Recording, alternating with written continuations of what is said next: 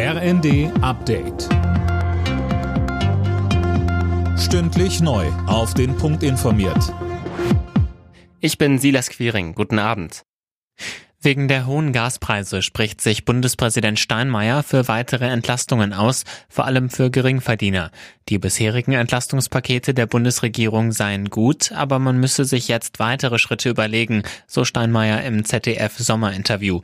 Zum russischen Angriffskrieg auf die Ukraine sagte er, Das ist ein Epochenbruch, in dem wir uns befinden.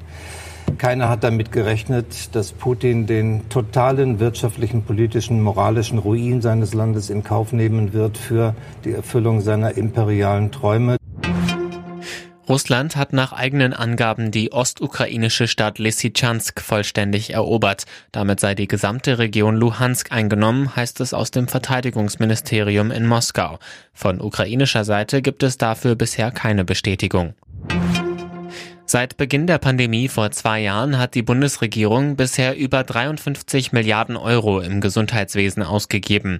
Das geht auf die Antwort einer CSU-Anfrage beim Gesundheitsministerium hervor, berichtet das Redaktionsnetzwerk Deutschland. Philipp Rösler mit den Einzelheiten. Der Großteil ging für Impfzentren, Bürger- und PCR-Tests, Schutzmasken, Ausgleichszahlungen für Krankenhäuser sowie Corona-Medikamente drauf, nämlich 46,4 Milliarden.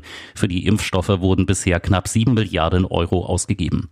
Mit Blick auf die hohen Kosten kritisiert die Union, dass Gesundheitsminister Lauterbach schon jetzt weitere Impfstoffe bestellt, ohne zu wissen, welche Virusvarianten sich im Herbst und Winter durchsetzen. Zur Formel 1. Ferrari-Pilot Carlos Sainz hat beim Grand Prix in Silverstone seinen ersten Sieg feiern können. Sergio Perez im Red Bull und Lewis Hamilton im Mercedes fuhren auf die Plätze 2 und 3. Mick Schumacher wurde Achter, Sebastian Vettel Neunter. Alle Nachrichten auf rnd.de